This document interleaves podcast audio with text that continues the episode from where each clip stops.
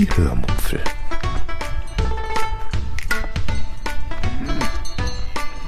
Aus dem Tagebuch einer Allgäuerin.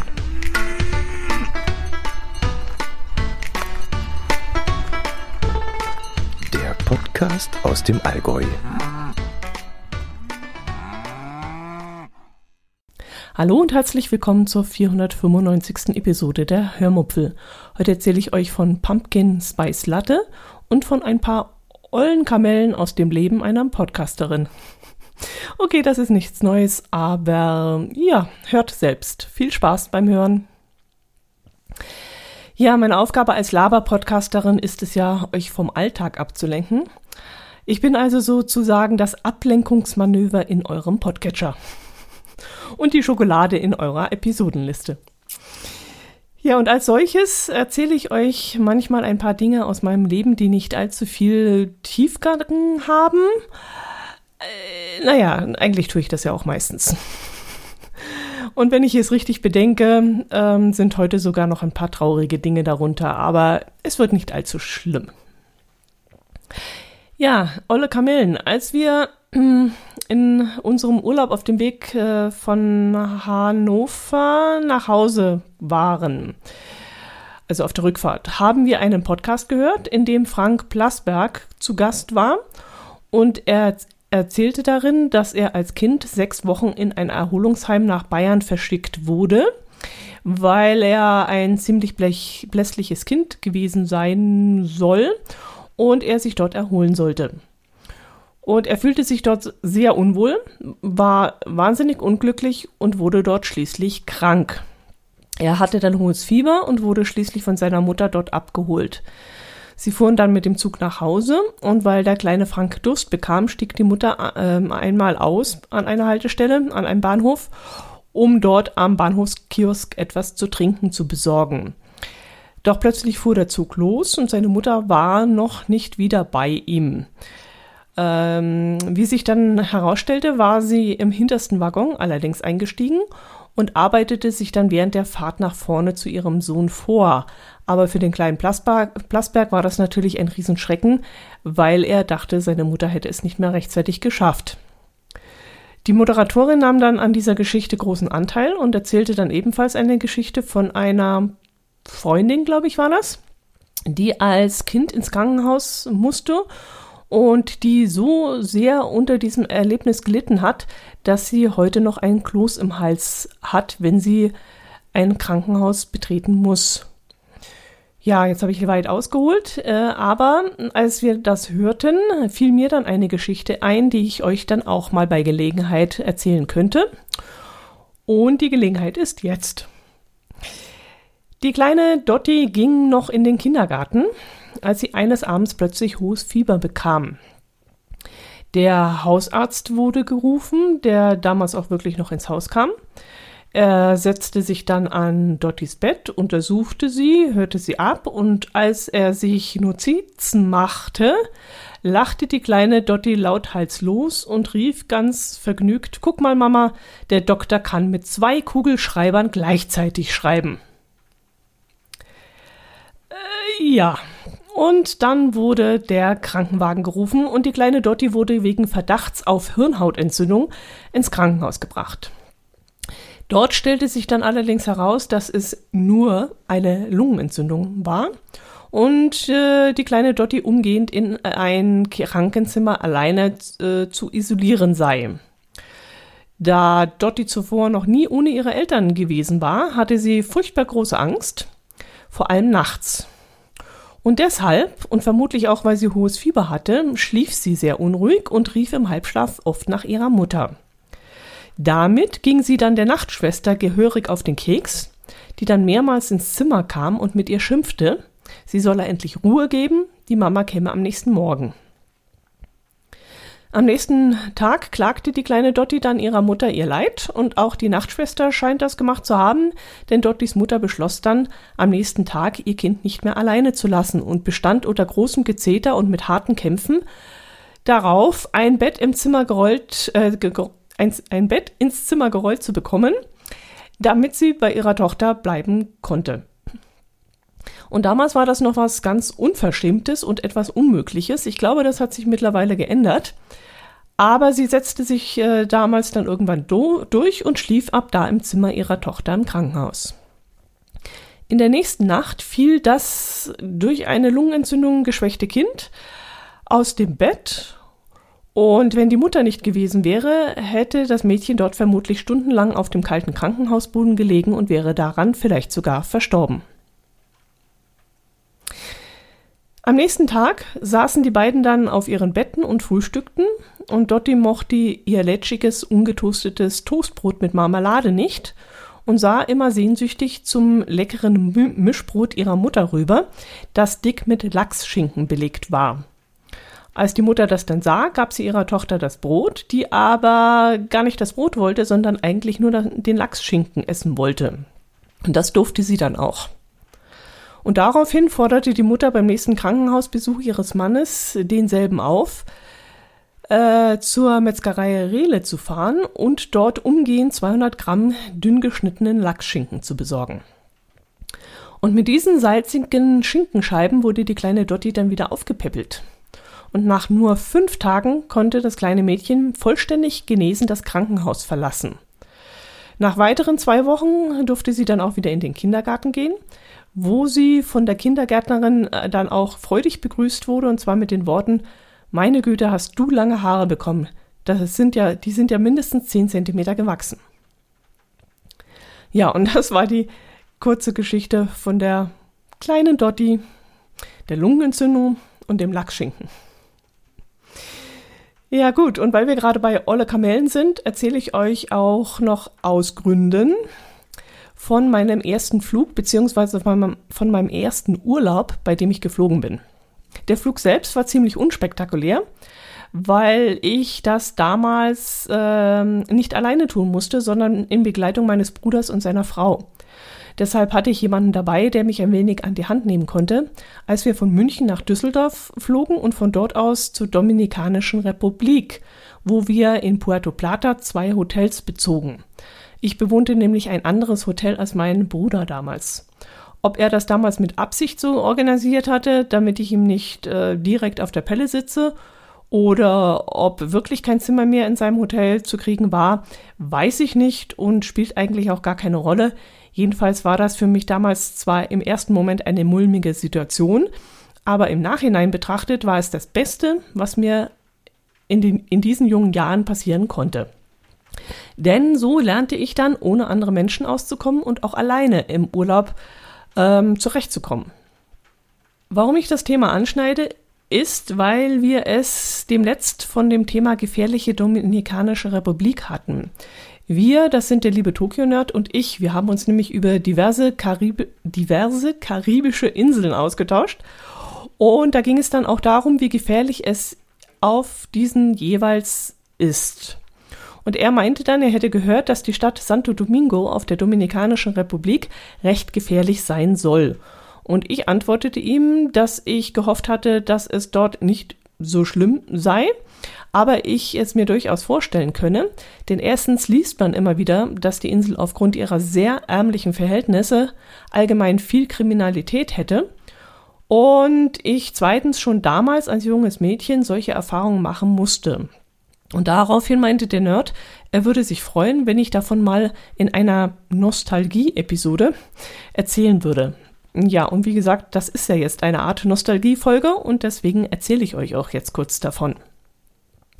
Also die Dominikanische Republik. Mein Bruder und seine Frau wohnten eben, wie gesagt, in einem anderen Hotel in Puerto Plata.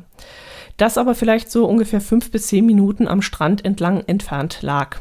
So konnten wir uns dann gegenseitig besuchen und auch gleichzeitig aus dem Weg gehen. An einem Tag haben wir einen gemeinsamen Ausflug zum angeblichen Bacardi-Strand nach Samana gemacht. Der liegt wohl auf einer Insel, aber ehrlich gesagt kann ich mich gar nicht mehr daran erinnern, dass wir mit einem Boot dorthin gefahren sind. Aber das muss wohl so gewesen sein. Wenn ich die Fotos im Album anschaue, haben wir dann auch kurz Halt an einer Rumfabrik gemacht wo wir das erste alkoholische Getränk des Tages eingetrichtert bekommen haben. Und noch eine Sache wurde durch die Bilder wieder in Erinnerung gerufen. Mein Bruder und meine Schwägerin wollten mich damals wohl mit einem alleinreisenden äh, Frankfurter, glaube ich, verkuppeln. Und ich erinnere mich vage daran, dass das ein, ähm, wie gesagt, ein junger Mann aus Frankfurt war, der studierte oder studiert hatte und nun in einer Bank seine Karriereleiter besteigen wollte. Mein Bruder meinte dann wohl, dass dieser etwas plötzliche junge Mann mit damals bereits schon recht schütterem Haar der richtige für mich sein würde. Ja, nee, war er eben nicht. Naja, jedenfalls fand ich den äh, Bacardi-Strand damals äh, sensationell cool, weil ich bis dahin noch nichts Vergleichbares gesehen hatte. Ich kannte bis dahin nur Strände in Jesolo und, nee, Kroatien auch noch nicht, also nur Strände in Jesolo. Also von glasklarem Wasser und weißer Strand kannte ich damals eben noch nichts. Und sowas findet man eben dort auf dieser Bacardi-Insel. Äh, wir fühlten uns damals auf dem Ausflug sehr sicher. Allerdings weiß ich nicht, ob ich den Ausflug ähm, jetzt, heute, meinem Herz allerliebste zuliebe, noch einmal machen würde. Äh, allein wegen der Strände. Denn ähm, ich habe den Strand an sich zwar in guter Erinnerung, könnte mir aber vorstellen, dass es noch weit schönere Strände gibt und wir eventuell auch schon welche gesehen haben. Ich müsste gerade überlegen. Ich glaube sogar die die äh, das die kroatischen Strände sind teilweise noch schöner. Gut, sie haben keine keinen Sand, keinen weißen Sand, aber vom Wasser her sind sie ähnlich glasklar. Ja, ich weiß es nicht. Wahrscheinlich würde ich diesen Ausflug nicht nochmal machen. Gut, den zweiten Ausflug, den wir zusammen gemacht hatten damals, war ein Spaziergang in den Ort. Puerto Plata, glaube ich. Da liefen wir dann irgendwann an eine furchtbar staubige, staubige Straße entlang, wo wir dann ständig von Mopedfahrern belästigt wurden, die uns irgendwo hinfahren wollten. Wir waren auf dem Weg zu einer Seilbahn, mit der wir wohl auf den Berg gefahren sind. Vermutlich, wenn ich die Fotos richtig deute. An die Fahrt selbst kann ich mich nämlich überhaupt nicht mehr erinnern. Ich habe es völlig aus meinem Gedächtnis gestrichen. Ähm, ich erinnere mich allerdings noch an diese aufdringlichen Mopedfahrer und daran, dass wir mit zwei von diesen wieder zurück zum Hotel gefahren sind. Auf einem Fahrzeug saß mein damals recht kräftig gebauter und sehr großer Bruder mit seiner sehr zierlichen Frau und eben dem Fahrer. Und auf dem anderen saß ich äh, alleine mit dem Fahrer. Und da spricht schon fast Bände, denn es wäre sicherlich sinnvoller gewesen, uns beide leichten Frauen und ähm, einen Fahrer auf ein Moped zu setzen und den schweren Bruder mit einem weiteren Fahrer auf ein zweites Moped. Aber mein Bruder verlor natürlich lieber seine Schwester als seine Frau. Und ehrlich gesagt, wer kann es ihm verübeln? Ich würde es umgekehrt genauso machen. Also mein Herz allerliebster ist mir auch wichtiger als mein Bruder. Jedenfalls war uns diese Fahrerei mit den beiden Mopeds etwas unheimlich. Ich kann mich nicht mehr ganz genau daran erinnern, was genau das Problem war, aber ja, wollten die irgendwann nicht weiterfahren ohne einen Aufpreis oder kamen da plötzlich, nee, ich glaube, es kamen da plötzlich andere Mopedfahrer, die dann Ansprüche auf uns gestellt haben, die also dann behauptet haben, sie müssten oder sie dürften uns nur weiterfahren. Keine Ahnung, jedenfalls lief das damals nicht ganz glatt und war uns etwas unangenehm. Aber das Nachhaltigste, was mir damals passiert ist, war dann ein Reitausflug, den ich dann alleine unternommen hatte. Hm, eine Kanadierin hatte mich an der Poolbar angesprochen und im Laufe des Gesprächs erzählte sie mir, sie hätte einen tollen Reitausflug gemacht und den solle ich doch auch machen. Und ich solle mir am besten ähm, eine Hose anziehen ohne Naht am Oberschenkel, ähm, damit ich mir die Oberschenkel während des Reitens nicht aufreiben würde. Und am besten sollte ich noch ein Handtuch mitnehmen und das unter meinen Popo legen. Ich habe diesen Ausflug dann auch wirklich gebucht und ihre Tipps dann auch gerne angenommen und umgesetzt. Es ging dann mit uralten Kleppern, bei denen die Rippen rausgeschaut haben, durch eine wirklich sehr unwirtliche Landschaft, die wirklich nicht sehr ansprechend war und alles war sehr staubig und nicht sehr schön, ähm, zu einer Hütte wo wir dann, glaube ich, zu essen und zu trinken bekommen haben. Und von dort aus ging es dann auf gleichem Weg wieder zurück. ja, wie gesagt, die Landschaft war wirklich nicht besonders attraktiv und ich fand die Insel in diesem Bereich damals echt nicht schön. Hier blieb mir dann auch vor allem der Ritt auf diesen Kleppern im Gedächtnis. Und jetzt kommt's, an den Angriff der Einheimischen erinnere ich mich noch sehr bildlich. Es gab nämlich jemanden, der das nicht so toll gefunden hat, dass wir da entlang geritten sind. Ich weiß nicht warum. Waren das die Bauern, die nicht wollten, dass wir da auf ihrem Feldweg entlang ritten? Eventuell wollten sie auch dafür etwas bezahlt kriegen. Damals wollte ja, oder vielleicht auch heute noch, wollte ja jeder ähm, daran mitverdienen an den Touristen. Oder waren es Einheimische, die grundsätzlich etwas gegen die Touristen hatten? Ich weiß es nicht. Jedenfalls naja gut, Tierschützer werden es nicht gewesen sein, denn diese Männer fingen an, mit Knallfröschen nach unseren Pferden zu werfen, damit diese hochsteigen und uns runterwerfen. Aber diese alten, klapprigen Tiere, die hörten entweder nicht mehr gut oder sie regten sich ein, ein, einfach nicht mehr über nichts mehr auf. Jedenfalls blieben die total ruhig und schlappten da unbeeindruckt weiter. Und das war gut für uns, denn so kamen wir dann auch heil am Ausgangspunkt wieder an. So, lieber Tokyo Nerd, das war Wünsch dir was von und mit Dotti. ah, ja, der liebe Nerd hat sich nämlich, wie gesagt, eine Geschichte gewünscht, als wir uns da ausgetauscht hatten. Und weil es da gerade so schön reingepasst hat in diese Episode, dachte ich, ich bringe sie euch allen mal mit, sodass jeder was von euch davon hat. Äh, ach, ich habe noch eine Geschichte von der Domrep. Ähm, die hat jetzt nichts mit Gefährlichkeit zu tun, aber es ist eine Eidechsengeschichte. Hm, wenn ihr Lust habt, könnt ihr mal auf meinem YouTube-Kanal vorbeischauen. Fällt mir gerade ein, also jetzt ist jetzt ein Gedankensprung, aber mir fällt es gerade ein. Dort habe ich ähm, nämlich schon ein paar kurze Videos zu unserer Kreuzfahrt hochgeladen und es folgen auch noch weitere und vielleicht interessiert euch das. Ähm, ich weiß nicht, ob ich es in der letzten Episode schon erwähnt habe, aber mir fällt es gerade ein. Ähm, ja gut, äh, während meines Urlaubs in der Dominikanischen Republik bewohnte ich ähm, ein Doppelzimmer zur Alleinbenutzung.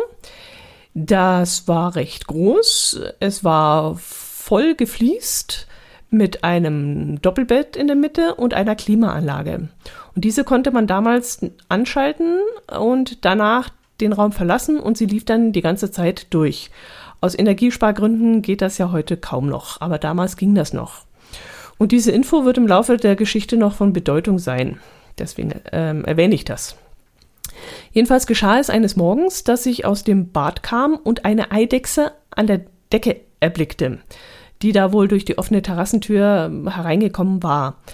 Da ich mich vor diesem Vieh furchtbar geekelt habe, äh, aber kein passendes Hilf Hilfsmittel besaß, um sie ähm, rauszuscheuchen, ging ich dann zur Rezeption und versuchte dem Mann hinter dem Tresen zu erklären, dass sich dieses Vieh in meinem Zimmer befinden würde und ob vielleicht jemand vorbeikommen könne, um es zu vertreiben.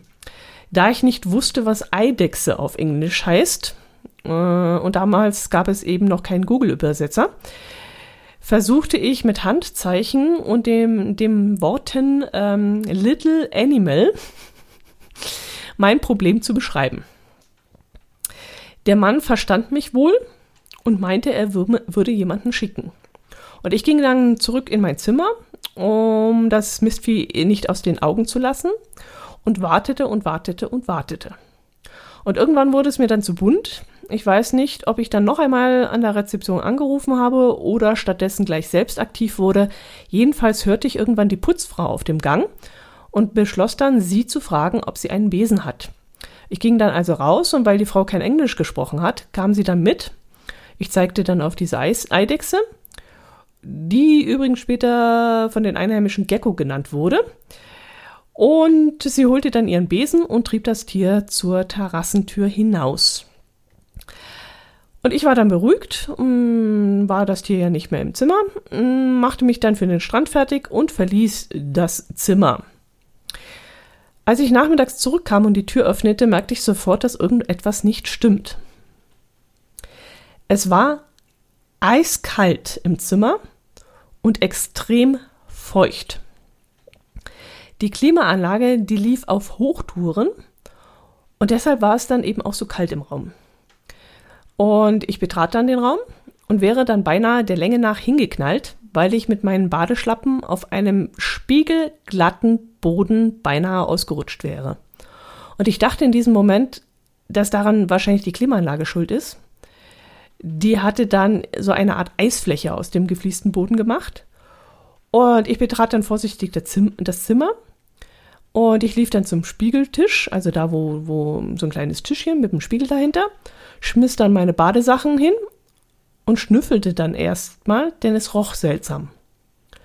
Und ich strich dann über diesen Spiegeltisch und wunderte mich dann, dass dieser nicht nur feucht, sondern auch schmierig war.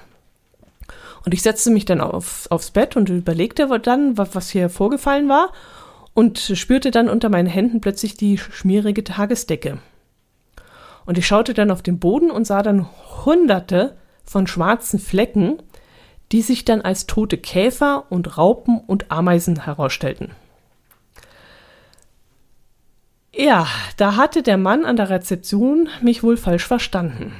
Er dachte, dass ich mit Little Animal Kakerlaken und Co. gemeint hatte.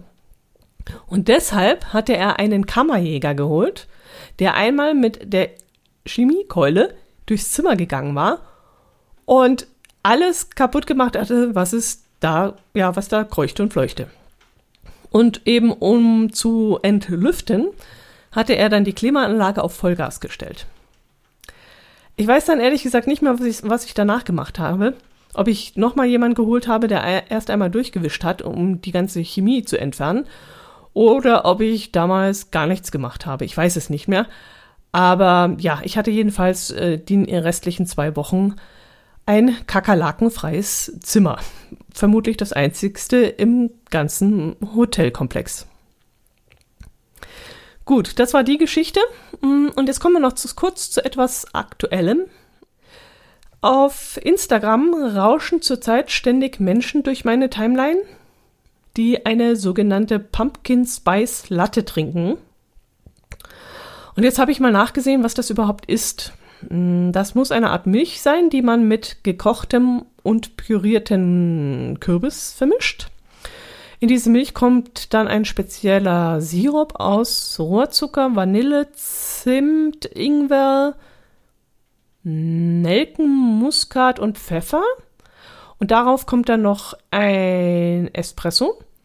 Und das soll wirklich der neueste heiße Scheiß sein, der, glaube ich, aus Amerika rüberschwappt. Ja, und da ich ein Fan von Kürbis bin, äh, überlege ich jetzt gerade ernsthaft, das auch einmal auszuprobieren. Allerdings habe ich wirklich keine Lust, mir so viel Arbeit mit diesem Sirup zu machen äh, und den selber herzustellen. Deshalb habe ich mal geschaut, was es sonst noch für Alternativen gibt und bin auf mehrere Lösungen gestoßen. Erstens gibt es von diversen Anbietern fertigen Sirup in Flaschen, der ungefähr so 9, 10 Euro kostet. Und es soll momentan auch ein Pumpkin Spice Gewürzpulver bei einem Drogeriemarkt geben, mit dem man diese Milch auch super einfach herstellen kann, indem man einfach dieses Gewürz löffelweise in heiße Milch einrührt. Ähm, ja, ganz genau soll man da entweder fertiges, ähm, also für das ganze Getränk, soll man da entweder fertiges Kürbispüree aus dem Glas äh, oder selbstgemachtes Püree mit diesem Gewürz und zusätzlich noch Ahornsirup vermischen. Das Ganze dann äh, mit heißem Haferdrink aufgießen oder Milch und den Espresso dann vorsichtig mit über einen Löffel in das Glas laufen lassen. Und das war es dann wohl auch schon. Um, dieses Gewürz soll dann allerdings momentan vergriffen sein in diesem Drogeriemarkt. Aber ich werde trotzdem äh, morgen oder übermorgen mal, wenn ich am Drogeriemarkt vorbeikomme, dorthin fahren und schauen, ob ich es äh, vielleicht doch bekomme und euch dann davon berichten. Wie immer bei solchen Fertigprodukten werden diese zwar wahrscheinlich nicht so toll schmecken wie die hausgemachte Variante, also wenn ich den Sirup selber herstellen würde. Aber ganz ehrlich, nee, ich habe keine Lust jetzt da so ein Zuckerzeug zu reduzieren und einen Sirup herzustellen. Ich gehe da erstmal den Weg des geringsten Widerstandes und probiere das mal auf der einfachsten äh, Art und Weise aus. Ja, das war's von hier. Ich hoffe, ich konnte euch ein wenig unterhalten mm, mit alten Dingen und mit neuen Dingen und wünsche euch ein schönes Wochenende, eine schöne Woche. Mm, bleibt gesund, werdet gesund und trinkt mal ähm, so ein äh, Pumpkin Spice äh, Latte Gedöns. Macht es gut und Servus.